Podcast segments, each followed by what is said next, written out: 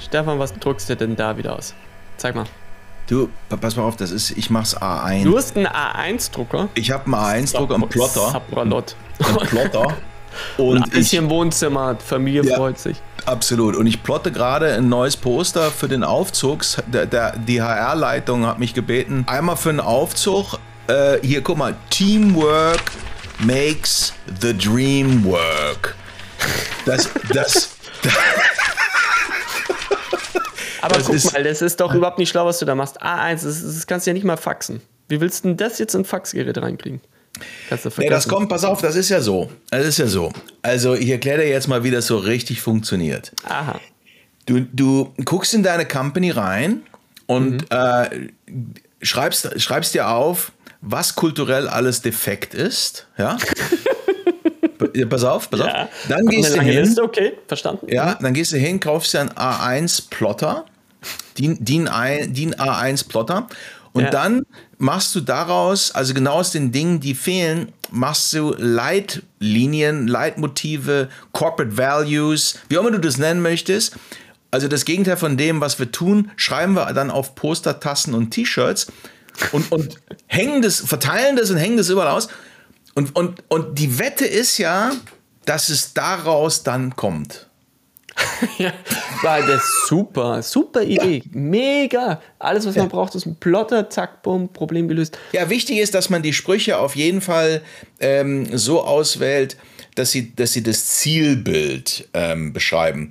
Und äh, anstatt man sich mit der Frage auseinandersetzt, wie komme ich denn authentisch und wahrhaftig zu diesem Zielbild, anstatt man sich damit beschäftigt, druckt man halt immer mehr Poster und macht immer mehr sozusagen Promotional Merchandising rund um diese Inhalte.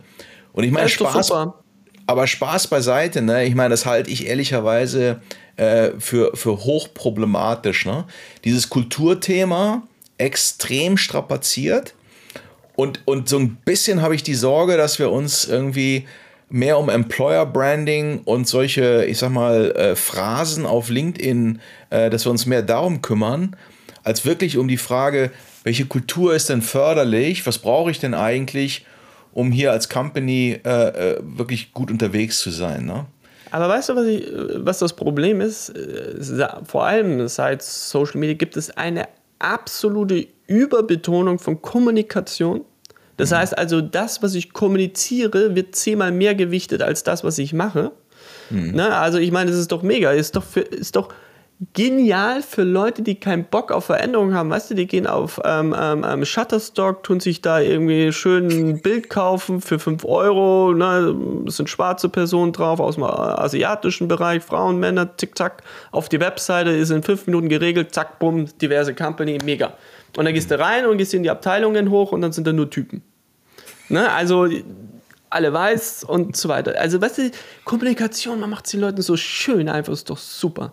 Ne? Und, und, ich habe gelernt, ey, du, musst, du, darfst nicht darauf gucken, was Leute sagen, wie sie kommunizieren, du musst schon gucken, wie sie handeln. Und es gibt oftmals ein Riesengefälle zwischen Handlung und Kommunikation. Ne? Und was nützt dir der schöne Aufkleber, das tolle Poster und sagst, hey, Teamwork ist total wichtig, aber die ganzen Abteilungsleiter machen schön ihre Revierkämpfe ne, und leben es nicht vor. Und am Ende des Abends ist es ganz nüchtern, das, was die Führung oben reinkippt, kriegst du unten als Verhaltensweise raus. Und wenn oben nicht Teamwork vorgelebt wird, dann kannst du nicht, da kannst du Poster, die die ganzen mit ätzenden, hässlichen grünen Teppich langgelegten Flur, kannst du da vollkleistern. Das bringt gar nichts, ne? Ja, der Hashtag dazu ist motivationales Selbstbild. Ne? So man, man, man äh, hat so ein, so ein Wunschbild äh, in sich als Company oder, oder als, als, keine Ahnung, Kommunikator. So wäre man gerne und äh, kommuniziert das auf LinkedIn und in, auf A1-Postern geplottet im Aufzug. Ähm, und das hat halt einen, einen denkbar großen Disconnect ähm, zum eigentlichen Verhalten. Äh, das ist ja das große Problem, dass die, die, man unterschätzt, wie sehr die Teams, die Mitarbeitenden, wie sehr, wie genau die das beobachten, was tatsächlich an Verhalten gelebt wird. Ja. So, man denkt, man denkt, die sind alle ein bisschen lame und den kannst du mit solchen Nebelkerzen irgendwie einen vormachen, ne? Oder in der Startup-Welt mit diesen kultartigen, positiv toxischen Elementen, ne? Wir sind hier alle eine Family und Hadi Dadi Du und also hier kündigt ja gar niemand und, und wir, wir sitzen hier 24 Stunden und am Wochenende gehen wir zusammen äh, bouldern und was nicht alles. Da wird ein riesen Fass aufgemacht, aber sobald die nächste Finanzierungsrunde irgendwie nach, nach hinten, irgendwie nach unten schrau sich schraubt und Leute freigesetzt werden, kriegen sie einen Arschtritt und sind, vor der, sind mit einer E-Mail irgendwie draußen. Ja, oder in Konzernen, ne, die Weihnachtsfeier, die Entlassungswelle, die Restrukturierung, das schlechte Projekt, das falsche Verhalten. Guck dir an, was los ist, wie, wie Führungskräfte sich dann verhalten. Das prägt ja. Kultur. Das prägt Kultur. Ja. Und, und man muss aufpassen, ne? weil zum Beispiel dieses, ey, wir sind alles eine Familie, der, der, der Schritt zum Manipulativen, der ist nicht weit. Weil ne, da ist auch schon die Idee dahinter, nicht nur, wir wollen toll zusammenarbeiten, aber jetzt mal ehrlich, man muss keine Familie sein, um toll zusammenzuarbeiten. Ne? Jede Person, die professionelles Verständnis hat, ist per DNA kooperativ und möchte, weiß, ich bin auf die andere Person angewiesen. Also ich finde es schwierig, weil Familie ist zum Beispiel für mich ein hoher Wert. Wenn Unternehmen für sich den hohen Wert einer Familie für sich beanspruchen, finde ich schon mal echt total schwierig.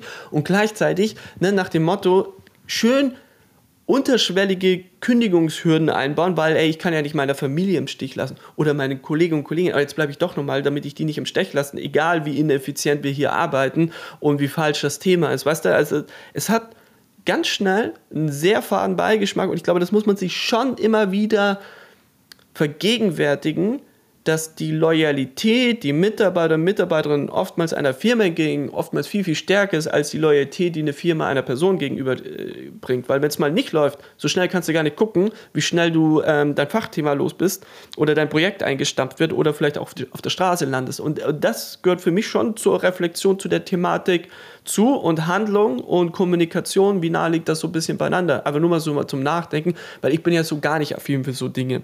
Ich finde das schwierig. Ich will auch keinen Kicker im Büro. Ich brauche nicht mal ein schönes Büro. Ich möchte gute Themen. Ich möchte, dass effektiv gearbeitet werden und dann ist gut. Ne? Dann habe ich eine gute Arbeitsatmosphäre und ähm, nicht grüne Wände oder sonst irgendwas.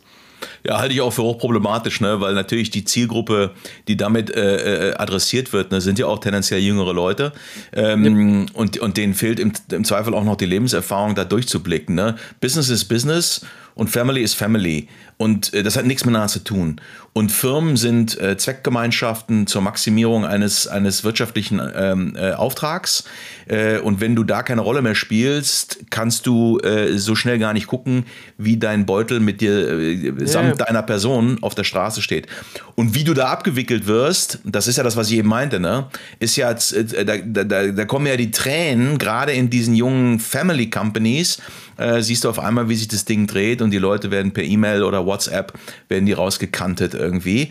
Ähm, das ist ja das Ding, ne? Die Fallhöhe wird künstlich erhöht, indem man so einen Familienfirlefanz da irgendwie aufbaut, der total unnütz ist. Das, darum geht es wirklich nicht. Genau wie du sagst, es geht nicht darum, eine Familie zu simulieren. Und wenn, dann muss man es wirklich vorleben. Da, da gehört dann wirklich, ich kenne natürlich auch Firmenschiffs, ähm, oder, oder, oder Chefinnen, die halt dann wirklich, wenn jemand krank ist, denen eine Mail hinterher schreiben oder so. Ich hoffe, du wirst schnell wieder gesund. Keine Ahnung. Ne? Ja, ne? Wenn man ja. merkt irgendwie, ich merke, du hast ein Problem, ich komme auf dich zu, mir ist aufgefallen, da gibt es irgendwas. Ne? Das kann man alles machen und, ähm, und das schafft natürlich dann Kultur und gemeinsamen Arbeitsspirit und das finde ich alles wichtig und richtig, dieses menschliche Miteinander. Aber man muss aufpassen, dass hier keine Überhöhung von etwas stattfindet, ähm, dem dann man nicht gerecht werden kann. Also wenn ich diese Poster an die Wand klatsche und ich krieg's nicht mit authentischen Handlungen hin, die kann ich direkt wieder abreißen. Ja, das ist das Ding. Ne? Ich meine, ähm, äh, es geht um, um authentische, ernsthaft sozusagen philanthropische zwischenmenschliche Kompetenz. Es geht darum, dass man gut miteinander umgeht. Ja, dass man den anderen das antut, was man möchte, dass es selber einem auch angetan wird. Das ist diese goldene Regel, ja, ja. aus der Philosophie kommt. Das ist ja schon kein schlechter Startpunkt.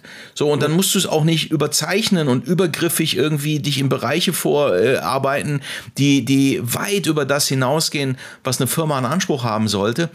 Im Gegenteil, ich würde sagen, lass doch mal diesen Bullshit weg, nimm die heiße Luft da raus, fokussiere dich aber auf diesen authentischen authentischen Kern. Ja. Sei einfach ein guter Mensch, sei fair, sei transparent, sei berechenbar, äh, gib psychologische Sicherheit, hilf den Leuten, sich zu entwickeln.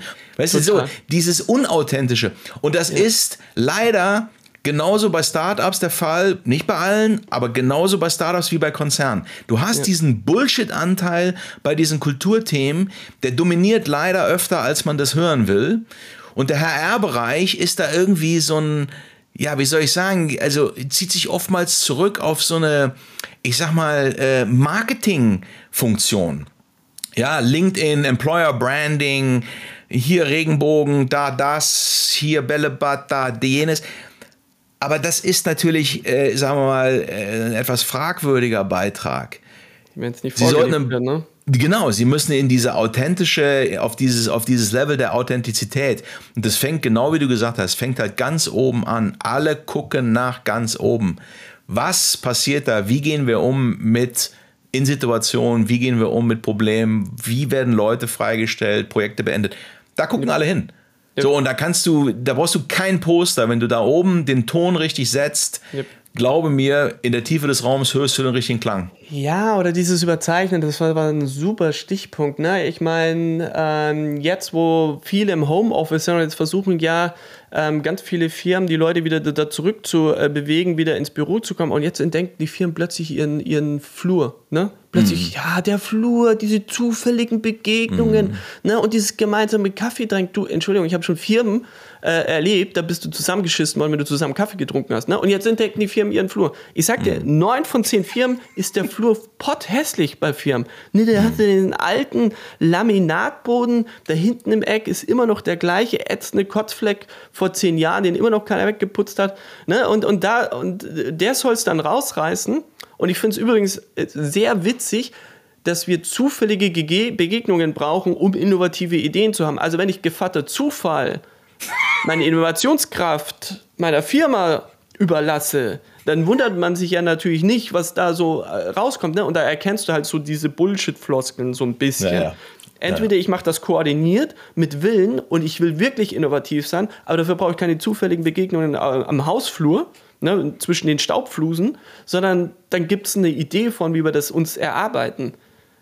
Und da, weißt du, da langst du dir manchmal echt auf den Kopf. Ja, die Frage ist, ne, ähm, wie, wie, geht man damit um? Ne? Ich meine, jetzt sitzt du da ja. irgendwo in der Tiefe des Raums, bist Teammitglied, ne? Ich meine, würdest du sagen, hat man da überhaupt eine Möglichkeit, aus, aus, aus der Organisation nach oben irgendwie wirksam zu werden? Oder? Also, ich meine, äh, was ja schon irgendwo so ist, du kannst ja in kleinen Bereichen anfangen. Ne? Also, wenn ich jetzt meinetwegen ähm, ein Team habe, drei, vier Leute, dann fange ich da an. Ne? Also, man kann ja immer überlegen, was ist im Erreichbaren meiner Möglichkeiten. Ne, selbst wenn ich nur ähm, angestellt oder angestellt bin, mit den Leuten, mit denen ich zusammenarbeite, kann ich einen gewissen Spirit, wie ich ihn gerne selber möchte, vorleben. Und, und ich habe damit persönlich tatsächlich sehr, sehr gute Erfahrungen gemacht. Ne? Weil so wie du in den Wald reinschallst, du schallst halt raus. Bist du kooperativ, dann kannst du davon ausgehen, dass die Leute tendenziell zu dir auch kooperativ sind. Die vergessen das nicht. Wenn es gute Leute sind, klar, toxische Leute brauchen wir nicht reden, ne? Aber mhm. tendenziell ähm, würde ich da immer anfangen. Und ich glaube, es ist immer gut, erstmal bei sich anzufangen, bevor ich ins Fordern gehe. Weil ja. wenn ich fordere, aber es selber nicht mache, dann ist immer schwierig. Ne? Das ist wie, wenn ich bei einer anderen Abteilung, du hast deine Zahlen nicht im Griff, ist blöd, wenn ich selber meine Zahlen selber nicht im Griff habe. Weißt du, dann sagen die, mhm. weil da wird sofort zurück, äh, Entschuldigung, was willst du von mir? Du hast ja deine Zahlen selber nicht im Griff. Also mhm. da musst du halt anfangen und das Ganze in deinem Fuge, egal ob ich angestellt bin, ob ich ein Team habe oder Abteilung, so. Und dann kannst du von dort aus halt weiterarbeiten und wenn du halt die Karriereleiter tatsächlich irgendwie das Hamsterrad irgendwie nach oben strampelst, dann hast du halt mehr Möglichkeiten, das auszuweiten. Aber sonst ist es nicht so einfach. Ne? Ja, aber ich, das darf man nicht unterschätzen. Ne? Den eigenen Beitrag, den kann man äh, per sofort äh, kann man den leisten. Den kann man immer das, bringen, genau. Genau. Und das sind so die die ganzen ist die Summe dieser vermeintlichen Kleinigkeiten. Ne? Einfach mal das eigene Verhalten reflektieren. Ne? Das ist diese BCC-E-Mail hier. Das ist der sarkastische Kommentar an der Kaffeemaschine. Das ist das Klicken bilden. Mit denen gehe ich nicht essen und wenn ich mit denen essen gehe, rede ich über jene. Es ist das auf verrissene Deadlines nicht hinweisen oder an geeigneter Stelle hinweisen, um den anderen irgendwie reinzureiten. Also da gibt es so viele Möglichkeiten, äh, die ja den ganzen Tag die Klaviatur sozusagen der kleinen Arschlocherei, die wird ja den ganzen Tag bedient. Und zwar von uns allen und das kann man sofort beenden. So, ob das jetzt sozusagen kulturprägend dann sich ausbreitet, ist eine andere Frage. Aber es ist sowieso einfach gut, wenn man auf sich selbst da zunächst einmal achtet und sagt, ich lasse jetzt auch bestimmte Dinge. Ähm, aber das andere ist, da muss ich auch sagen, Robert, wenn du natürlich in einer Firma äh, gelandet bist, wo weder im, äh, ich sag mal, oben im Leadership-Team eine Kultur vorgelebt ja. wird, und, und dann, und das, ne, das darf man nicht vergessen, wie ja, oft habe ich. verloren im Posten, da, da hast ja, du keine Chance. Pass auf, aber wie oft habe ich HR-Bereiche gesehen, die das Epizentrum des Toxischen waren, die die Indiskretion schlechthin waren, die treibende Kraft bei solchen Dingen waren. Also, wenn du in der Firma gelandet bist, wo du die Kombination hast aus augenscheinlich tollem, aber tatsächlich extrem fragwürdigem HR-Kultur, Multiplikationsblock hast in Kombination mit einer C-Suite, die, äh, äh, sagen wir, auch grenzwertig unterwegs ist, kulturell, werte, wertemäßig, dann glaube ich allen Ernstes, kannst du tun, was du willst, das wird schwierig, ne? Ja, ich war mal in einer Firma, ich war mal in einer Firma, da war, äh, in dem Fall war das eine HR-Managerin, die ähm, dafür für den gesamten Bereich äh, verantwortlich war und die war total dicke mit dem Geschäftsführer und die haben immer, sind immer so als Buddies aufgetreten. Ist für mich aber die falsche Botschaft, weil ja die Person ja eine Vertrauensperson sein für Mitarbeiter, wenn Dinge nicht gut laufen. Ne? Und du hattest dann halt irgendwie nicht das Vertrauen dass in diesem Fall sie eine, die richtige Ansprechpartnerin ist, weil du dir dachtest, naja, dann geht es um die Ecke zum Chef, dann findet der dies, dort und das raus und dann sind Leute mit Problemen nicht äh, auf sie zugegangen, haben mir da misstraut. Ne? Also zufällig, dass es eine Frau war, hätte auch ein Typ sein können, ne? aber ne, das, der, der Grad ist schmal und ähm, ne, in, in toxischen Firmen, klar, schwierig, aber trotzdem, was kann ich selber machen? Da gibt es ein tolles Buch von Peter Drucker, ne? also The Effective Executive, also der effektive ähm, ähm, ähm, Entscheider oder Bestimmer. Und da war auch ein tolles Beispiel. Da war ein äh, CEO von einer Firma und der hat ähm, sich in der Woche, ich glaube, zwei Stunden festgeblockt und in diesen zwei Stunden hat er nichts anderes gemacht. Das ist ein Beispiel aus längeren Zeiten, aus den 80ern. Und in diesen zwei Stunden hat er von Personen aus allen möglichen Ebenen, von wirklich einfacher Angestellter bis Teammanagerin und so weiter, die irgendwie hervorragendes geleistet haben und hat die angerufen und hat sich bedankt. Mhm. Da hat er jede Woche zwei Stunden fest dafür geblockt und nichts anderes. Und hat die Leute, waren nur fünf Minuten oder zehn Minuten Telefonate und die Leute, das hat was ausgelöst, ne? Und oftmals sind es ja solche Dinge, die man ja irgendwie machen kann. Das fand ich irgendwie ein ganz nettes, schönes Beispiel, wie man eigentlich mit in Anführungsstrichen zwei Stunden die Woche trotzdem eine Kultur etablieren kann und einer Firma was zurückgeben kann, wo es dann auch authentisch ist. Weißt du, wie ich meine?